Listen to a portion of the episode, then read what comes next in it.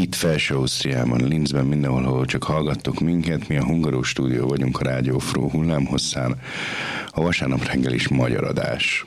Jó reggelt kívánok, Ecser Vera, és van egy vendégünk is, Verc Orsolya személyében, aki különleges alkalom miatt is látogatott el Linzbe hozzánk a Hungaros stúdióba is, ugyanis a héten kezdődött, és a héten zajlik a Crossing Europe Nemzetközi Filmfesztivál, április 26-tól május 1-ig, és uh, Orsa jött filmet nézni és beszélgetni velünk a filmekről. Sziasztok, jó reggelt! Szia! Szóval a hallgatóknak nem árulunk itt a zsákba macskát, ma töményen filmekről lesz szó, magyar filmekről, mert tegnap este sikerült nekünk is megnézni egy nagyon-nagyon jó magyar filmet, egy nagyon bár fáradt voltam marhára, de azért végül is örülök, hogy megnéztük. Nem végül is, nagyon örülök, hogy megnéztük. Igen, pedig, pedig azt hittük, hogy, hogy este tíztől már már egy kicsit a, inkább az alvás felé tendálunk, de, de tehát, hogy abszolút érdekfeszítő volt, és tehát, hogy hiába két órás a játék idejétől függetlenül. Én még, még mielőtt belecsapnánk a, a recenziókba és a filmekről való beszélgetésbe, Orsa, te mit dolgozol a filmeknél? Mi a te munkád? Mesélsz erről pár, pár mondatban? Persze. Igazából ez egy olyan szakma szerintem, amit, amit nagyon nagy, tehát hogy szerintem nagyon-nagyon sok olyan, picit visszatekerek, tehát hogy nagyon sok olyan munkakör van szerintem a filmezésen belül, ami, ami idézőjelben nem látható, tehát hogy, hogy annak, aki nem filmekben dolgozik, annak nem biztos, hogy bizonyos munkakörök idézőjelben megvannak fejben, tehát hogy ki mit csinál. Amit én csinálok, azt úgy hívják, hogy naplóvezető, angolul úgy hívják, hogy script supervisor, és amit én csinálok, abból, tehát az én, az egyik, egyik fő feladatom az az, hogy dokumentáljam, hogy mi mit veszünk fel, ennek van, van egy rendszere, van egy, van, vannak formanyomtatványai, film függően, attól függően, hogy magyar vagy külföldi, attól függően van köztük különbség. Az információ tartalma az általában ugyanaz, tehát egy nagyon részletes idézőjében jelentés arról, hogy mi mit csinálunk, és ennek megvan a rendszere. Ez az egyik feladata a skriptesnek, tehát így is hívják, naplóvezető és skriptes magyarul.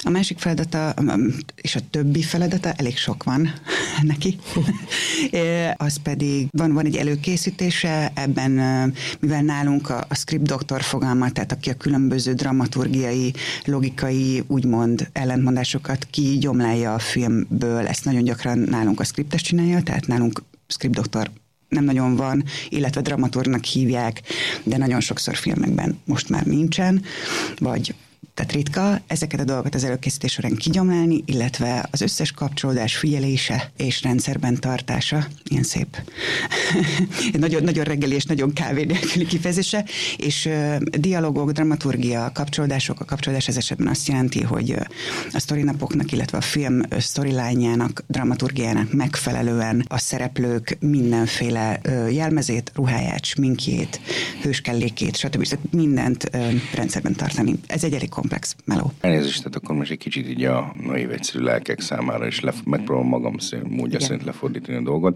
Tehát tulajdonképpen például te vagy felelős azért a hibáért, hogyha a pohár félig tele van, és a következő snit bele van. Így van. Így van, de, de ezért, ezért többen vagyunk felelősek. Tehát, ugye minden, minden részleg, a, a kellék, kelléktől elkezdve a, a sminken át a ruháig, mindenki felelős a saját kapcsolódásaért, tehát azért, hogy van egy úgynevezett biblia, amit minden részleg vezet, hogy mely jelenetekben, ugye értemszerűen, nem, vagyis hát nem értelemszerűen, de hogy a, a filmek nem kronológiában forognak. Színész ráérésekhez, helyszínek elérhetőségéhez van kötve, ezért nem kronológiában forgatunk le egy filmet és emiatt teljesen más, a, a forgatókönyvben teljesen máshol szereplő dolgokat forgatunk le teljesen más időben, mint ahogy ez egyébként kronológiában van, uh-huh. és ezért minden részének megvan ez a kis bibliája, és igazából én vagyok az, aki ezt összefogja idézőjelben, tehát hozzám mindig lehet jönni kérdések, hogyha valakinek valamiért valamiről nincsen jegyzete vagy képe, akkor én tudok segíteni, de ez oda-vissza működik egyébként. Szóval a filmezés ez egy elég intenzív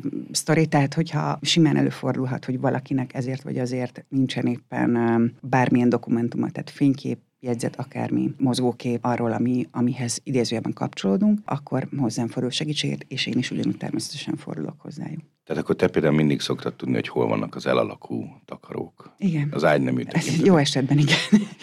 Jó esetben igen. De, de egyébként az ágynemű szerintem az mindig egy, mindig egy nagyon kritikus dolog a filmekben. Tehát az ágynemű, amit soha nem lehet ugyanúgy visszaállítani. ez a kedvencünk. Tehát, hogyha, hogyha pedig vissza tudod állítani, akkor pedig valószínűleg úgy néz ki, akkor tipikusan úgy néz ki, mint egy, mint egy berendezési tárgy egy filmben, és nem úgy, mint ahogy az életben van egy takaró, vagy egy paplan, vagy egy plét. Ez, ez egyébként pont erre pont jó ráléptél, mert hogy a, azt szerintem a paplan az mindenki a kedvence. Hát igen. Hát igen. Jó, akkor zenéljünk, Orsa kért egy dalt Karádi Katalintól, a Száz vágy címűt, és akkor utána folytatjuk a Crossing Europe és a abszolút szubjektív véleményünkkel a filmekről.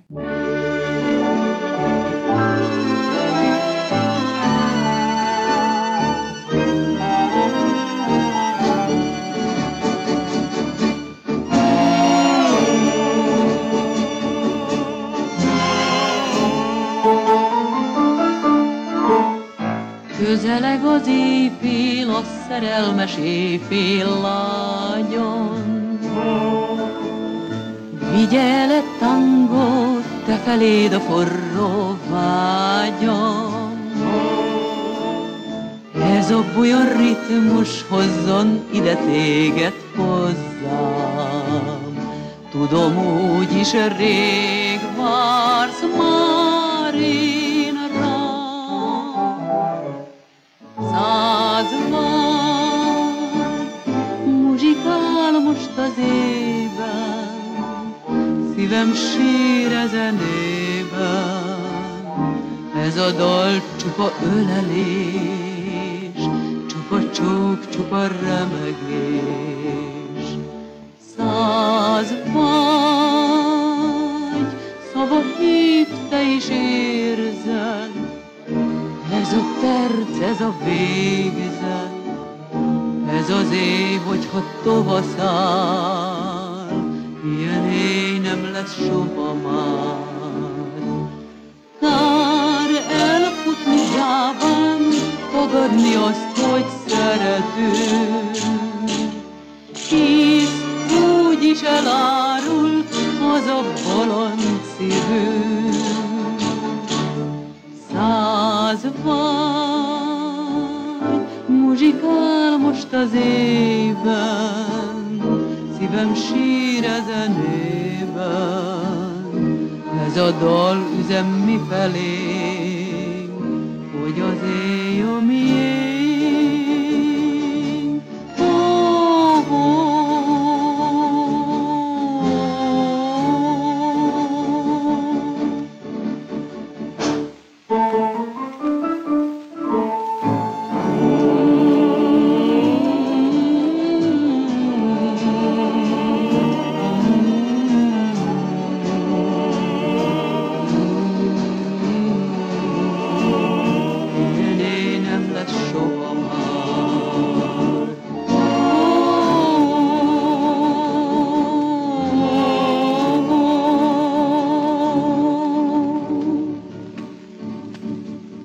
és visszatérünk Karádi Katalin száz vágya után ide a stúdióba, a Hungaros stúdió, Orsával, Mátéval és Verával, és a Crossing Europe-ról beszélgetünk, ahol magyar filmek is voltak. Én ebből szemezgettem egyébként a Hungaromédia hírlevelébe össze, és foglaltam a négyet, amire én úgy felfigyeltem, hogy magyar, magyar vonatkozású lehet, egyben tévedtem, úgyhogy ezért, ezért utólag is elnézés, de majd arról is beszélünk.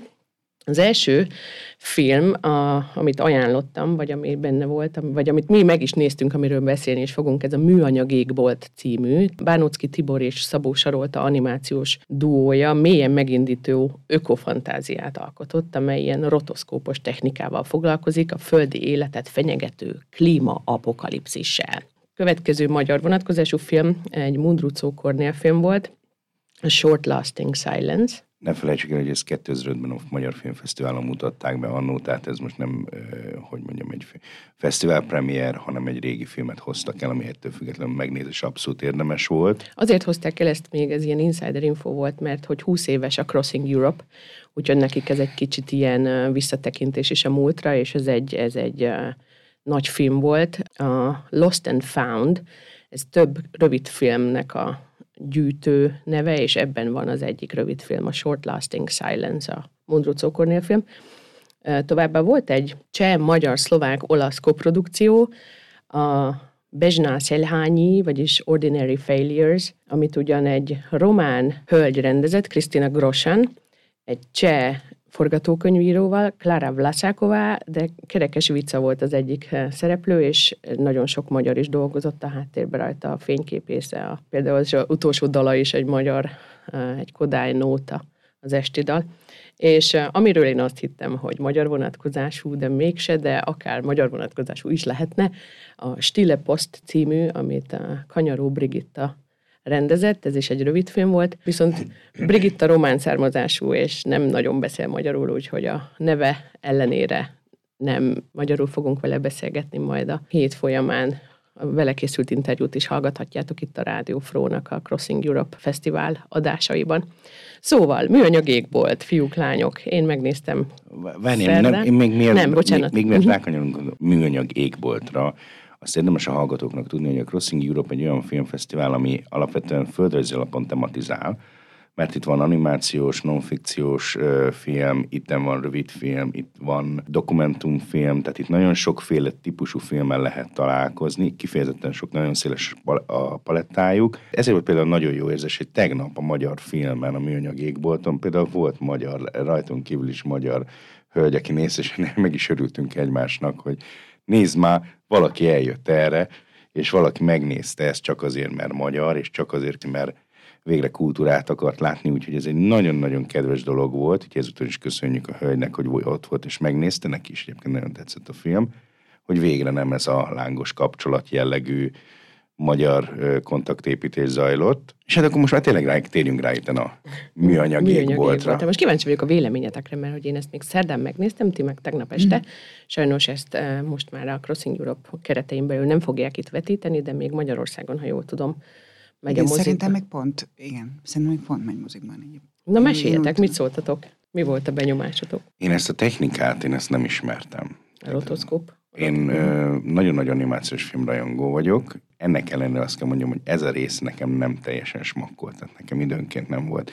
Ez a rotoszkópos technikát, ezt létszeres fejtsd ki, Orsa, hogy a hallgatók tudják, hogy mi is volt ez a... Tulajdonképpen úgy kell elképzelni, tehát nem, mint hogyha én a rotoszkópos technika oly nagy tudra lennék, de hogy a leegyszerűsítvén, hogy, hogy ez hogyan néz ki. Tehát úgy tudnám megfogalmazni, gyakorlatilag a, ö, olyan ö, animációt látunk, amelyben a díszletek kvázi filmre vevődnek fel, a szereplők is, és a szereplők színeződnek ki, nem tudom másképp mondani, tehát a szereplők kapnak árnyékot, kontúrt, színt, és ez, ez helyeződik rá a díszletre, de ugyanúgy vannak egyes, tehát például emlékezel, Máté, volt, volt egy ilyen jelenet, nem spoilerezem el, amikor talál azt hiszem egy labdát a női főszereplő. Igen, igen. És hogy, hogy a labda is ki volt, tehát hogy nem egy igazi lab, labdát vett föl, tehát egy, egy díszlet, egy kelléket, amely, amit filmre rögzít, tehát hogy amit filmre vettek fel, mindent arra vettek fel nyilván, pontosabban valószínűleg Alexa kamerák, de nem tudom pontosan, tehát valószínűleg HD de hogy,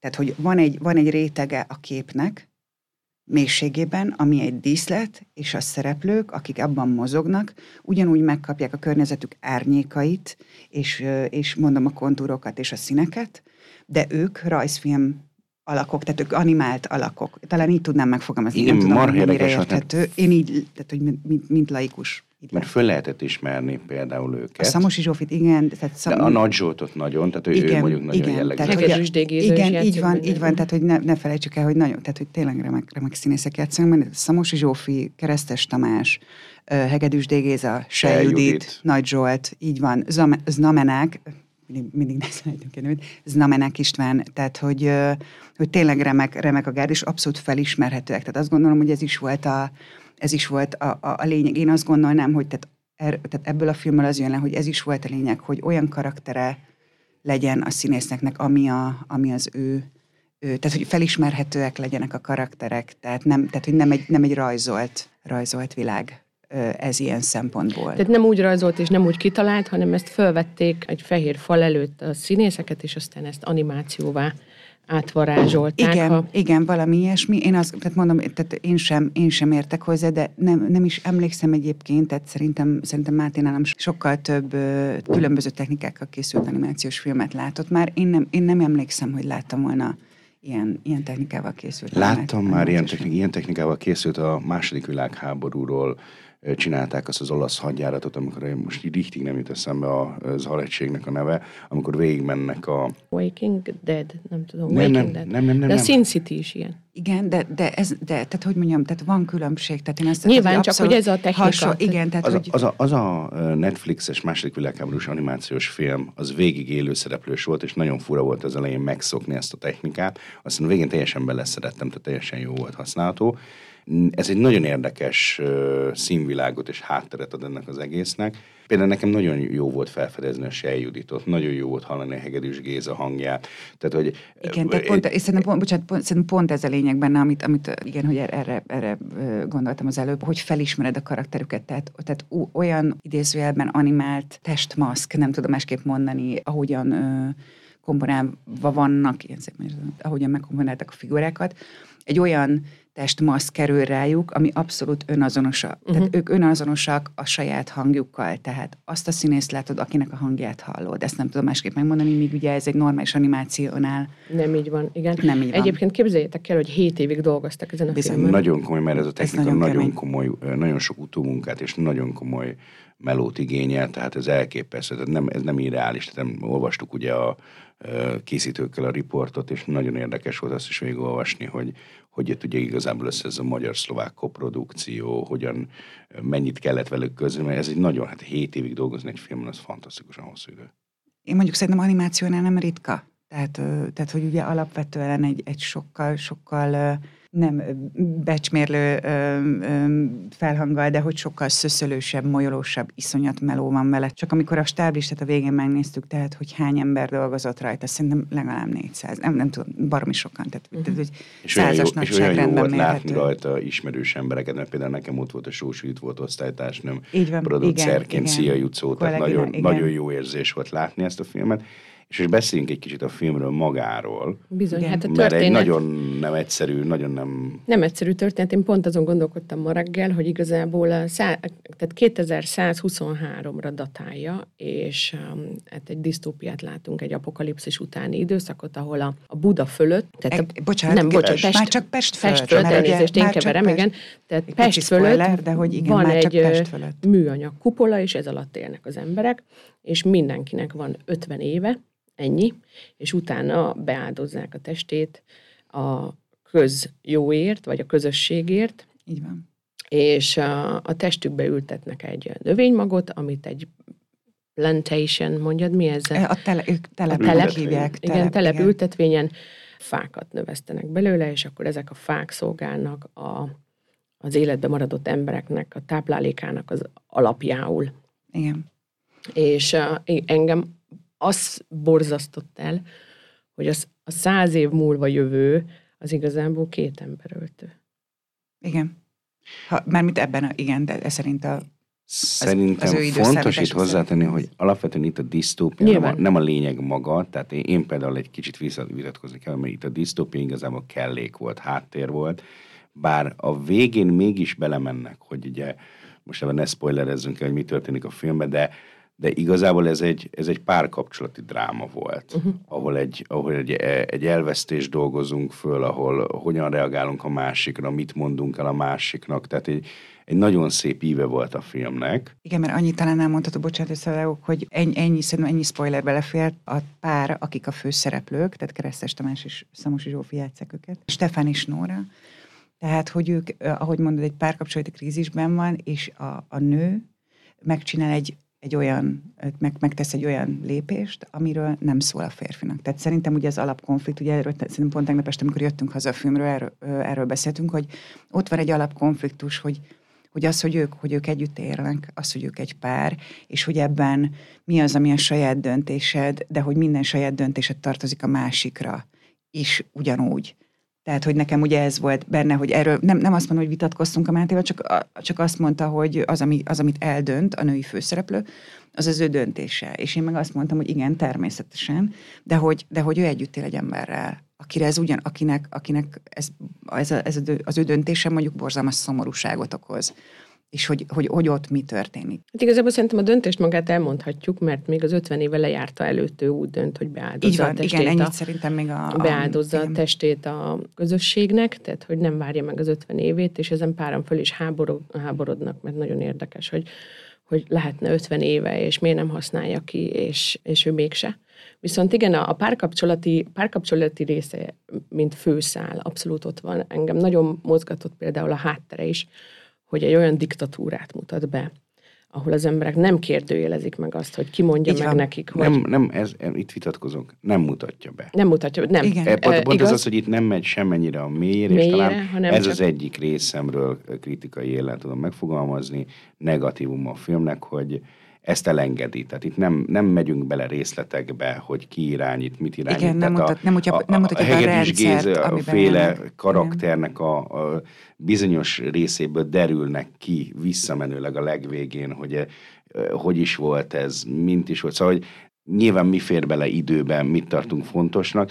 Én egyébként a vége felé ezt nem éreztem fontosnak. Tehát nekem nem hiányzott az, hogy mondjuk itt a, a disztópiás részt terjesszék ki. A alapgondolat az egyszerűen gyönyörű volt, uh-huh. ez a fa, az élet, a körforgás, tehát nagyon, Igen.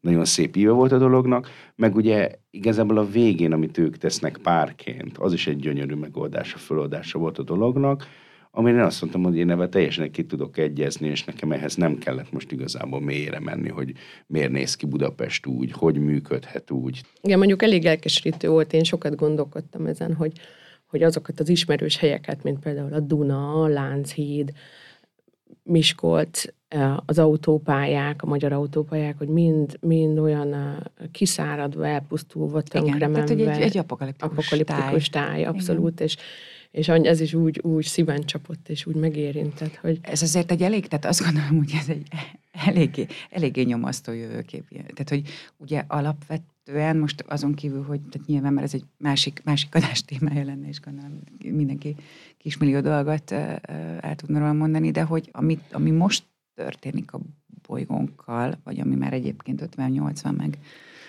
meg mondjuk, tehát nem feltétlenül ennyire, ennyire durván régen, de hogy mondjuk egy, amire mondjuk 50 éve rá kellett volna jönnünk, annak valószínű mostantól száz év száz évvel, mostantól számítva száz évre érkezik meg majd a következménye. Uh-huh. Tehát, hogy nekem az a rettentően valóban nyomasztó és, és nagyon szomorú része ennek a dolognak, hogy ugye nagyon sok teória létezik arról, hogy hogyan tudja magát mondjuk ez a bolygón megújítani, vagy hogy van erre esély. Ugye nekem az is kérdés volt, és ez igaz, hogy tehát mondtad Máté, hogy neked nem hiányzik belőle az, hogy, hogy ez milyen diktatúra, hogy, hogy kik a vezetők, hogy, hogy mi, a, mi, a, mi a rendszer, hogy mihez kell igazodni azért, hogy te ez alatt a kupola alatt élj, ugye a pesti oldalán Budapestnek de hogy igazából minden, minden egyes pillanatában a filmnek megérted azt, hogy, hogy itt az volt, hogy valaki ezt megmondta, hogy ez fog történni, és nem, nem tiltakozott senki, hanem belement ebbe, ebbe az 50 évbe, mert úgy gondolta, hogy rend van. Egyébként ez, val- tehát ez a diktatúrák alapja is bír lenni. Igen. Tehát, hogy ez egy ilyen nagyon, nagyon érdekes dolog, tehát, hogy ugye az, hogy a környezetünkkel hogyan bánunk, hogy elhittük, hogy az a, az a sivatag az már soha nem fog kivirágozni. Mindig, tehát mindig van egy, van egy ilyen kételj az emberben, szerintem az egész film alatt, kimondta azt, hogy, hogy nem képes megújhodásra a természet a, a kupolán kívül. Egyébként képzeld el, hogy szakemberekkel is konzultáltak a hét év alatt, amikor csinálták ezt a filmet, tehát meteorológusok, geológusok, biológusok, úgyhogy elég sok szakmunka is van benne, hogy nem csak kitalálták ezt a disztópiát, Persze, hanem hogyha hát előbbre vetítették, hogyha ezt tényleg így folytatjuk, ahogy folytatjuk, Igen. akkor simán lehet, hogy így néz Igen, ki majd igen. ö, Nem a megoldás, tehát nagyon fontos. Igen. A, nem a, Igen, nem igen, a, a nem- megoldás része, hanem inkább a természetföldrajzi uh, háttér része. A, mondjuk engem marhára érdekelt volna egy olyan, hogy milyen választ adnak arra, hogy nagyon sokat esik a filmbe a- az eső. Tehát Igen. ugye a víz Igen, nagyon, igen, nagyon, nekem ez- nagyon igen, tehát nekem is ez ilyen- jelenléte van a filmben a víznek, és ilyen jelentés tartalma is Igen. van a víznek, és ehhez képest mindenhol kiszáradt folyómedreket látsz. Igen, Tehát, szóval, tehát ugye, igen, ez volt egy, ilyen, volt egy ilyen finom, lágy ellentmondás, amivel nem tudtam teljesen kiegyezni, de ez tényleg nem volt zavaró. Tehát Igen, nem, meg ne felejtsük el, hogy, hogy, ugye, hogy ugye milyen, milyen eső. Tehát az, hogy lehet, hogy, lehet, tehát, hogy a földvízkészlet egészen másképp néz ki abból kifolyólag, amit ugye az, a mostantól számított száz év alatt az emberiség művelt vele. Abszolút. Javaslom, hallgassuk meg a trélert, én most Mhm. ezt lejátszom, és akkor utána folytathatjuk a beszélgetést. Ne feledjétek, csak 18 élet! Teste felbecsülhetetlen érték közösségünk számára. Munkatársaink holnap a nyomkövető segítségével lokalizálják Önt.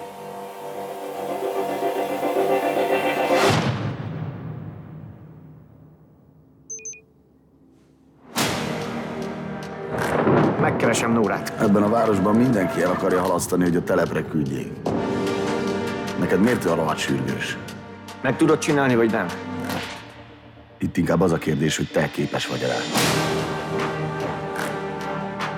Át fog változni. Nem, nem, nem engedem meg. Tudod, hogy ez így van. Mit gondol, mi ez? Természet tréfája, vagy valami bosszú? Lelépünk innen. Miskolcig kell eljutnunk, onnan már sima utunk lesz. Ott akarok lenni melletted, ameddig csak lehet. Miért vagy olyan biztos benne, hogy nem adnak fel minket azonnal, ahogy megérkeztünk? Mi történt a fákkal? Tudom, hogy már képes kommunikálni velük. Tolmácsoljon nekem. Nóra!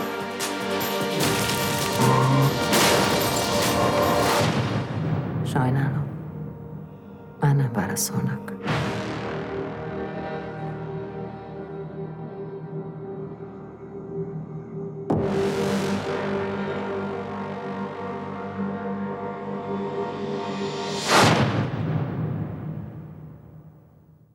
Egy gyönyörű film, gyönyörű zenével. Úgyhogy említsük meg, hogy Igen, Christopher White-nak hívják az úriember, aki a zenét szerezte. Gyakorlatilag ez, ez, az ő, ez az ő világ, nyilván minden filmnél más, de hogy ide nagyon illet. ez nagyon, Ez igen, szerintem nagyon, nagyon eltalált jó volt. volt. Igen. Úgyhogy én csak azt tudom mondani, hogyha valakinek van lehetősége arra, hogy megnézze ezt a filmet, mindenképpen alkalmas, fontos megtekinteni, mert elgondolkoztató, és nagyon jó érzés látni, hogy a magyar filmművészet egy nem akármilyen produktumot tett le az asztalra, de most akkor térjünk rá más filmekre. Ha Igen, úgyhogy előtte akkor zenéljünk. Méghozzá I Am Young-től szóljon a film után szabadon láttam a jövőt meghalni.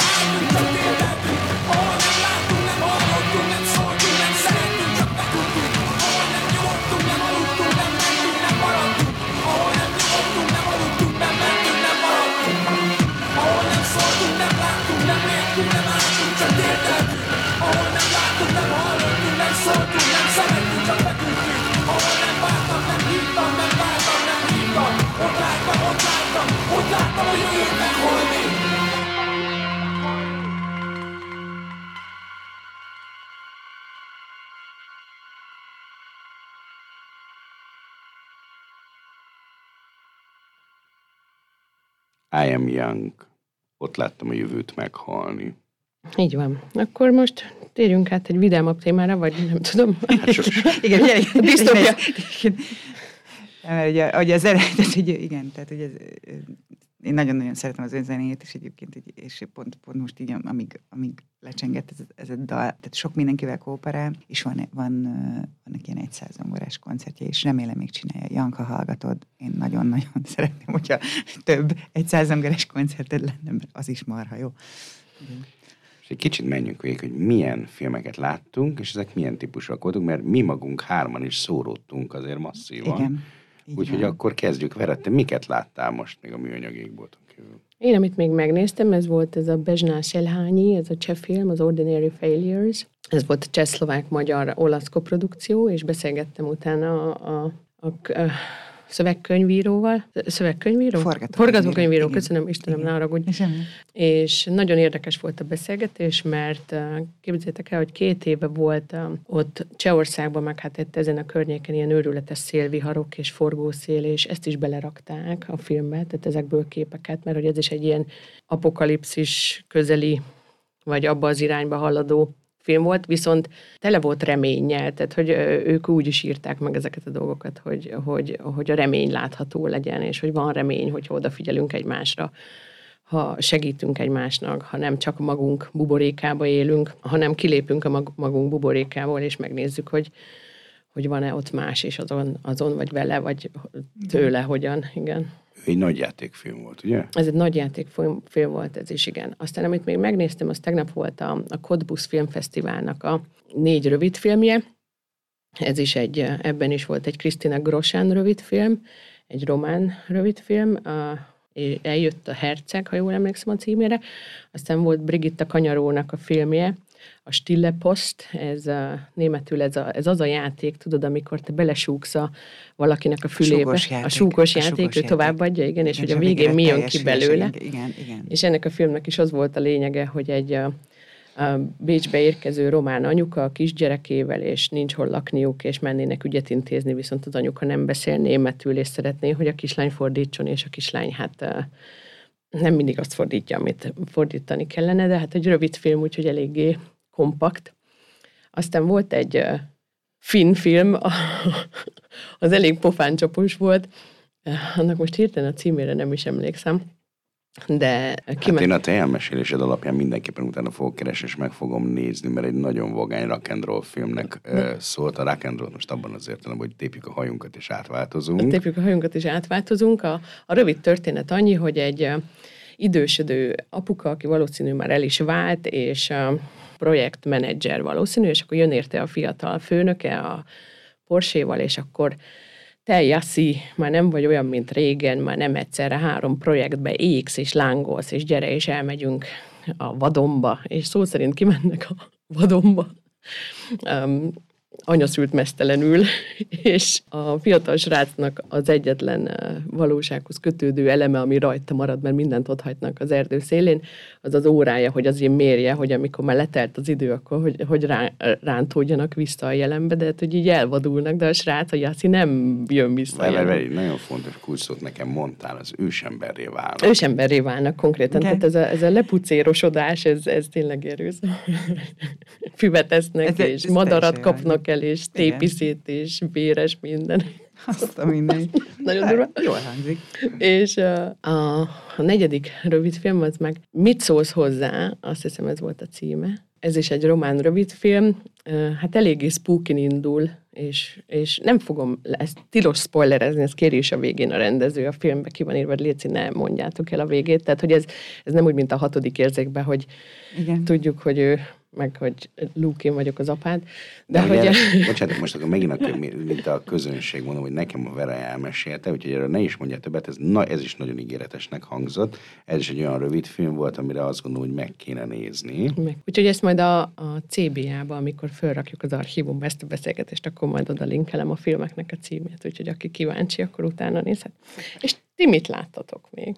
Hát én a Polish Prayers-t néztem meg, ami egy, bevallom őszintén nem sikerült sajnos eldöntenem, hogy most ez egy ilyen non-fikciós dokudráma, vagy, vagy doku, szóval nem, nem volt, nekem nem volt teljesen tiszta, meg kellett volna várni a beszélgetést a végén, de megmondom őszintén, én felbőszültem, mert egy filmfesztiválhoz hozzátartozik az, hogy nem csak a jó kerül az asztalra, hanem ez egy nem volt rossz film, de de marha nagy zicsereket hagyott ki.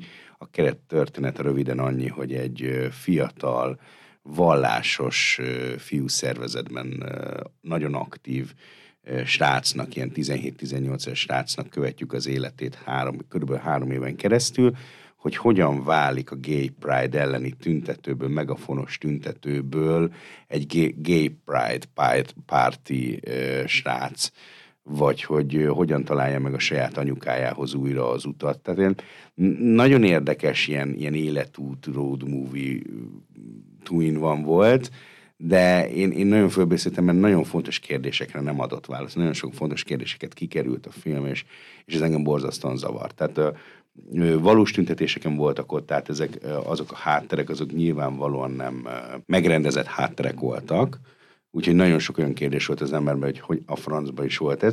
Na mindegy, a Polish Prayers egy nagyon érdekes produktum volt. Aztán ezen kívül megnéztem a... Ö, Sziszut.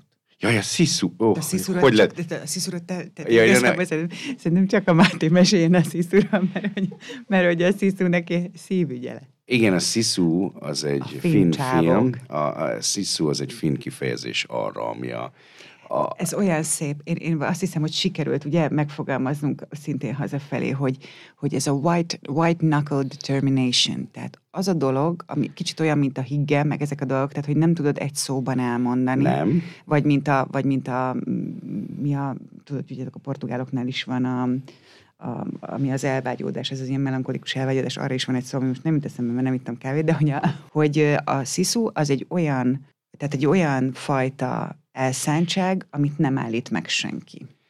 így van. Ugye? A, a uh, film technikailag egy stílus filmben. paródia. Egy, egy, méghozzá egy zseniális stílus paródia, tehát én biztos, hogy még egyszer meg fogom nézni. Ez a, a vinyogós. Tehát például mellettem ült egy volt kolléganőm, ő, ő nehezen tűrte ezt a, tehát itt fröcsög a vér, lep, repülnek a testrészek, második világháborúban vagyunk, de igazából itt a második világháborús, a Rambó stílusú filmeknek kapjunk egy ilyen szolidan tarantinós, szolidan, hogy mondjam, ilyen Igen, tehát hogy ez, ez, egy, Ez egy paródia. Ez egy western, western és minden, tehát hogy ez valahogy mindenki előtt, tehát félig Kill Bill, félig uh, western paródia, tehát nem tudjuk eldönteni igazából, de hogy az biztos, hogy, hogy, hogy mindannak, amit, ami, amilyen ő akar lenni, annak a, annak a nagyon pöpec paródia. És nagyon korrektül megcsinálták, tehát tényleg lehetett lakni, látni, hogy beleraktak pénzt, egyébként nem kis költségvetés, tehát Biztos, film, film eh, 6,6 millió dollárból készült. Igen. Ez film filmben ez kifejezetten drágának számít. Igen. Tehát, hogy már megy a mozikban egyébként az idei, ez egy friss film. Én őszintén gondolom, hogy ha valakik szeretik ezeket a stílus paródiákat, vagy ha mondjuk valaki szereti azt a, biztos emlékszünk, egy ilyen kb. tíz éve volt egy film arról, hogy a télapó megszelídítése, hogyha emlékszünk, hogyan kell a télapót ö, visszaszelídíteni. Igen, de azt mesélted, hogy ezt Verus láttátok, és hogy Verus is nagyon szereti a télapos, télapos megszerítés. már nincs fönt a Youtube-on. Már Múltkor kerestem, nincs. tehát Ó, hogy már nem már tudok, nem lehet rákeresni. De igen, elég.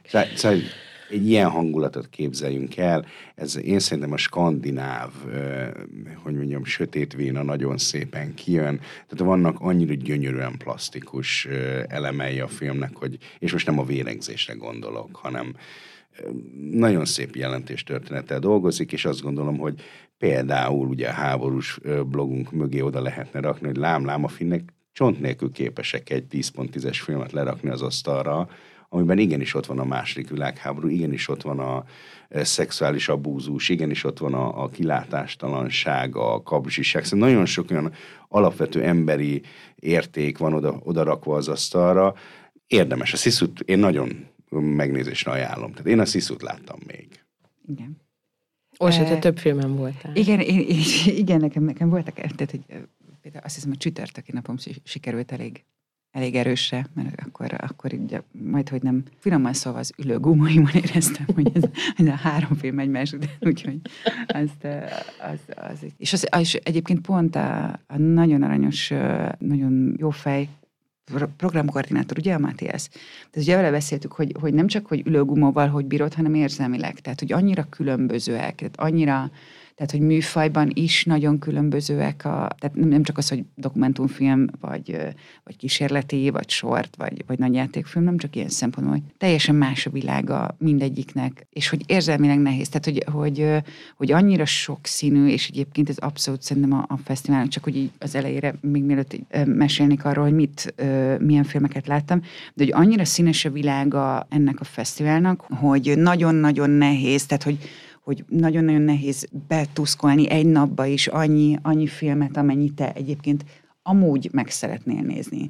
Tehát és most, te, és most tekintsünk el körülményektől, hogy hány gyereked van, milyen munkád így van, mikor így van. Nem, vagy tehát simán, hogyha, hogyha csak simán egyedül elindulsz, és nincsen gyakorlatilag semmi dolgod aznap csak filmeket nézni, akkor is azt gondolom, hogy megvan a limitje, és ugyan, ugyanúgy Matthias mondta ezt, hogy ugye, hogy ugye ezek elgondolkodható filmek, tehát, ezek, tehát a, a legtöbb film legyen akár dokumentumfilm, akár nagyjátékfilm, akár bármilyen más, hát más hosszúság. Egy nagy rövid film, hogy mindegyik egy ilyen nagyon, én azt gondolom, hogy a szó legnemesebb értelmében vett független filmek ilyen szempontból. Költségvetést. Szabad ne felejtsd, mert ez egy nagyon fontos dolog volt, hogy a hallgatók értsék. A Crossing Europe szerintem zseniálisan rakja le az asztalra, nem a mainstreamet. Így van. Tehát pont arról van szó, ami a, a fesztiválnak a neve is, hogy Crossing Europe, tehát hogy keresztül kasul Európát és Te mindenből. Grönlandtól, igen. Tényleg itt, itt nagyon-nagyon sok forma, szín, minden. Bocsánat, hogy... Nem, nem, nem, abszolút, abszolút, abszolút, és pontosan, pontosan ez a sokszínűsége elképesztő,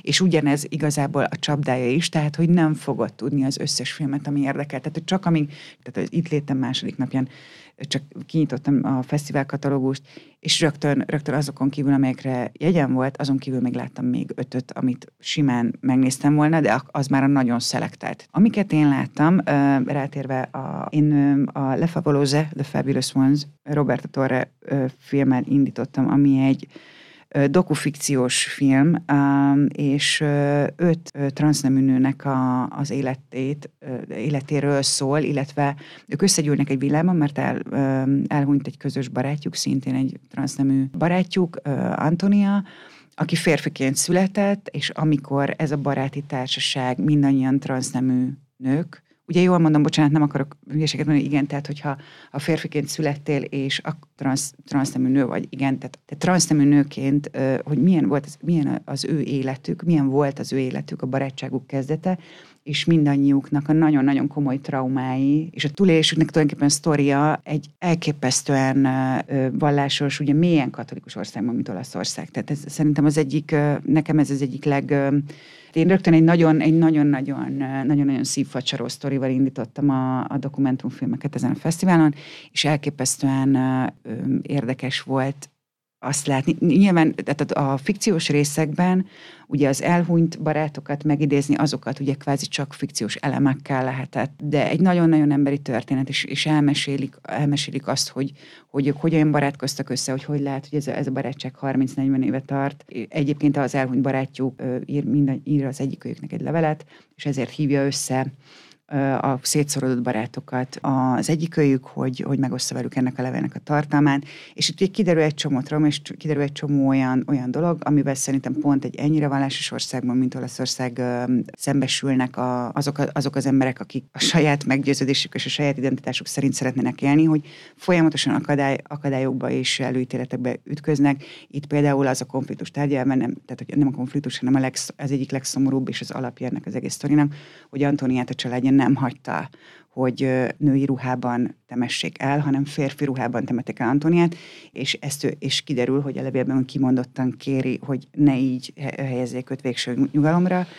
Szóval, hogy egy ilyen nagyon-nagyon megrázó valami fikciós betétekkel, és egy, egy nagyon emberi sztori, én úgy gondolom. Formailag egy picik-picike bajaim voltak vele, de egyébként nagyon, nagyon, nagyon megható mozi volt. A, a másik, ami szerintem nekem képi világát tekintve, az, hogy mennyi ideig csinálta, a, mennyi ideig készítette a filmet a, a rendezője, ez Mikael Banderának egy Anya című dokumentumfilmje, amiben a családja történet, tehát a családját meginterjúolván és különböző kis honvideókkal, és hosszú évekig forgat ezt a filmet, próbálja, próbálja feltérképezni, Úgy, hogy az ő, ő, hogy, bocsánat, volt az igen, is igen, hogy az, hogy az ő biológiai édesanyja, aki 17 évesen szülte őt, miért adta nevelő szülőkhöz, akik egyébként csodálatosan helytáltak, és hat másik tesójával együtt egészen szuperül felnevelték őt. És nagyon, tehát nagyon szereti mindkét embert, de a, de a biológiai édesanyjával ezt a konfliktust és e- ezt, a, ezt, a,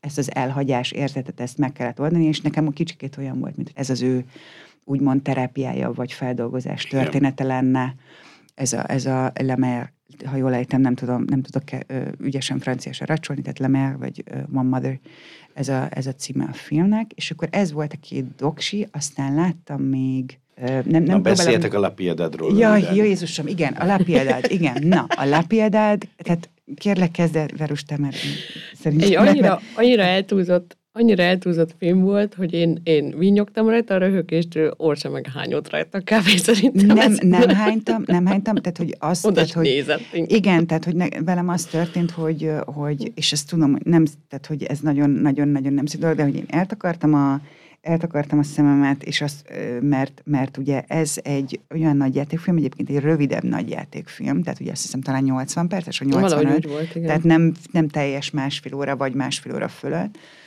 Egyébként azt kell, hogy mondjam, hogy például ez a dokufikciós Alefa Volóza is azt hiszem 75 perc volt. Tehát vannak most már ilyen hosszúságúak, ez egy ilyen nagyon érdekes formátum időben, szerintem játékidőben, és nagyon, tehát mert van, amiben egyébként nincs is több, vagy tehát, hogy ez tök Ne érdekes. kevert ki a Lapiedadot. Igen, igen, minden esetre az a lényeg, hogy én azért én alapvetően nem nézek horrorfilmeket. Ez, ez, ez nem egy horrorfilm volt, Ez egy hanem ez body egy body horror, horror, horror, ez egy body fel, horror. igen. Egy nagyon fiatal rendezőnek a filmje, és nagyon-nagyon látható, hogy mire próbál ő, tehát mi az, amit ő szeret, és mire próbál hajazni. És, és hazafelé pont a villamoson Verusa, erről beszélgetünk, hogy, hogy nekem, hogy kik azok az emberek, akik beugranak, hogy, hogy milyen világot próbált behúzni a filmjében, miközben egyébként ö, egészen csodás színészei voltak, tehát hogy ebben semmi probléma nem volt, nem láttam benne rossz alakítás, vagy ami az én Tehát, hogy nem, nem úgy volt Nem trash. úgy, igen, nem úgy volt trash, és akkor én azt, azt mondtam a Verusnak, hogy szerintem ez, ő akar Wes Anderson is lenni egy kicsit, meg akar Buñuel is lenni egy kicsit, meg akar, akar Jodorowsky is lenni egy kicsit, meg, meg mi volt még talán, nem is tudom. Tehát, hogy így a maga, a, tehát a képi világ is, és a sztori is, miközben az alapsztori szerintem nagyon szomorú, nagyon megrázó szintén, de, de egyébként, ö, ö, egyébként jó lenne. Nekem ez volt így. Van ilyen egyébként, ami így kavar fel egy filmfesztiválon, tehát szerintem én halálkomolyan azt gondolom, hogy a filmfesztiválon a filmválogatás az azért a világ egyik legszebb munkája, mert, Bizony. mert És a ez egy- legnehezebb. Ja, igen, túl van, de hogy hát ezen vannak, vannak nem jó filmek. Na,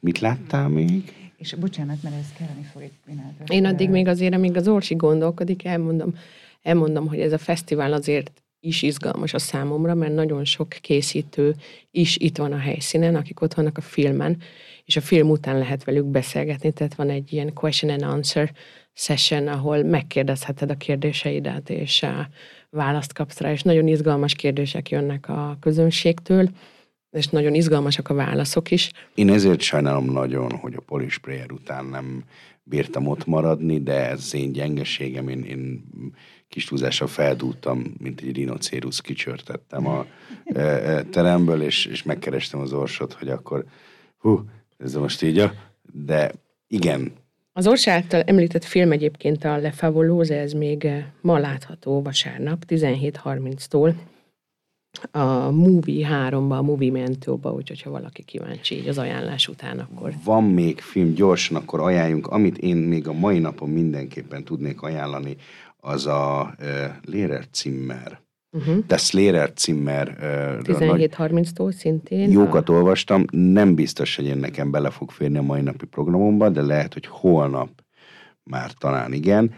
Amit meg még nagyon-nagyon komolyan ajánlok, ez viszont oda nagyon komoly lélekkel kell menni, az a How to Save a Dead Friend, ami egy orosz, ha jól tudom, nem bocsánat, német, norvég, francia, szenegáli film, nagyon tömény témával, érdemes utána olvasni, én mindenképpen ebben a rövid időben csak annyit tudok mondani, hogy a Silverháza mellett még, hogy ezt érdemes megnézni. Tehát ezek még vannak, tehát ma, meg holnap még van itt a városban Crossing Europe, tessék rá- Silver Haze. Nézd, bocsánat. Házi. Haze, Haze. Haze. Bocsánat, és látom, hogy már picit kevés az időnk, de hogy még két dolog, két dolog volt, amit, uh, amit még láttam, és ezt mind azért szeretném megemlíteni, mert hogy szerintem gasztromániásoknak uh, egy nagyon-nagyon érdekes uh, doku kirándulás lehet a Sísef című dokumentumfilm, ami, ami egy uh, német uh, feltörekvő séfnek a három hónapos gyakornoki munkáját követi végig, Európa különböző helyein. Az, nem lövöm le a poént, az, az utolsó hely az, ami az, ami az ő szívecsücske lesz, és ott is marad. De hogy, hogy aki, aki szereti a gasztronómiát, és aki szereti a jó doksikat, szerintem a sűsef az mindenképpen. És volt még egy. A Chlebisol. A Chlebisol, igen, és Damian Kocúr filmje, ami ami nekem egy kicsikét ilyen, nem tudom, ilyen korai hajdúszabi vonal volt, tehát hogy nekem nagyon-nagyon olyan, mint a, a lakótelepi gyerekek, ez a, ez a kicsikét ilyen coming of age, tehát ilyen útkeresős, a városból régen, rég eltávozott fiú pedig visszatér a régi barátai közé, és ugyanúgy próbál maga is lenni és beilleszkedni újra a barátai közé. Ez egy nagyon szomorú film, de egyébként szintén egy ilyen, egy nagy, és egyébként azt hiszem ez az első nagy játékfilm előtte ugyanúgy rövid filmek. Ez egy lengyel kisvárosban uh, rasszizmus igen. témáját dolgozza igen. föl. Is. Igen, rasszizmus tehát, is. Ki, igen. Az alapján egyébként, amit nekem mondtál, tehát az úgy, és a Sísefet se ezt a filmet, ezt a filmet egyébként kiválasztottam én is, nem láttam, de amit te mondtál az alapján, ők is abszolút ilyen megnézésre érdekesek. Annak ellenére, hogy nem tökéletes, mondjuk te hangsúlyoztat, hogy hát itt azért vannak problémák ebben a utóbb említett lengyel történettel, de hogy Crossing Europe. Crossing Europe, igen, jövőre is lesz, mert minden évben folytatódik, és Ocean még mondja? Igen, csak annyi, hogy én még amit, amit, amit még hétfőre láttam, az egyébként a Morina című film, amiről nagyon érdekes dolgokat olvastam. Május 1-én, igen, 15, május, tiz, igen, 17.45-kor. Uh-huh. Igen, a Morina című film, és az Apollonia Apollonia is nagyon jól hangzik. Azt is néztem, igen. Ezt úgy kell elképzelni, kedves hallgatók, hogy lehet rá interneten is jegyet foglalni, de ha úgy gondoljuk, hogy van kedvünk egy kis független filmre, akkor oda lehet csattogni a, akár a Movimientohoz, akár a City Kinohoz itt a Berlinz belvárosában, mert eddig mindenhol voltak helyek. Tehát ott, ahol Full House mondtak, ott is voltak ott még is, egy, igen. voltak helyek. Tehát egy, egy kis szerencsével be lehet menni, és lehet nagyon jó dolgokat akkor... nézni. Igen, igen. bocsánat, tehát ha online azt látjátok, hogy nincsen, akkor azért érdemes még egy, még egy kört futni. Remek, köszönöm szépen a beszélgetést Verc Orsolyának és Máténak. Orsa, köszi, hogy itt voltál. Én köszönöm, hogy meghívtatok. Hát, na, na, nagyon izgalmas bepillantások a te oldaladról is. És akkor búcsúzzunk, én a, a Kodály Zoltánnak az esti dalával szeretnék búcsúzni, mert hogy ez a Bezsnál Szelhányénak is a, az utolsó dala igazából, úgyhogy akkor, ha már így a filmes vonalon vagyunk, akkor ezzel szeretnék búcsúzni, és csodás vasárnapot kívánunk mindenkinek. Jövő héten folytatjuk.